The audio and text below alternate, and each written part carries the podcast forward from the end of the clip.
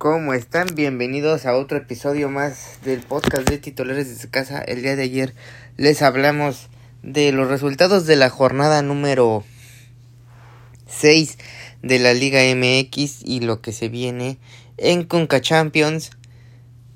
También les hablamos a fondo de lo que fue el Super Tazón número 58 que se terminaron llevando los jefes de Kansas City. Es el segundo equipo bicampeón en muchos años porque el último equipo que había logrado el bicampeonato fueron los New England Patriots.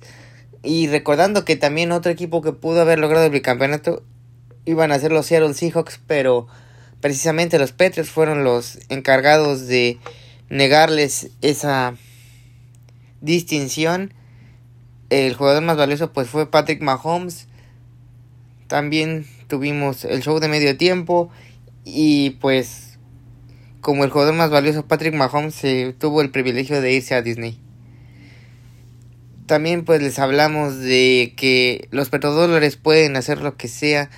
Me refiero a lo que sea en cuestión de volver a juntar a una leyenda y me refiero a que en la Copa de Arabia Saudita donde juega en este momento Cristiano Ronaldo, precisamente su equipo el Al Nazar, tuvo el privilegio de contar con la presencia de la leyenda de la lucha libre Mark William Calloway, mejor conocido como The Undertaker, fue el invitado a la Copa de Fútbol de Arabia Saudita, fue el encargado de engalanar la premiación de esta copa, que de hecho se le llevó el Al Nazar, pero qué privilegio de tener al Undertaker en Arabia Saudita y queda como les repito, queda demostrado que los petrodólares pueden hacer lo que sea.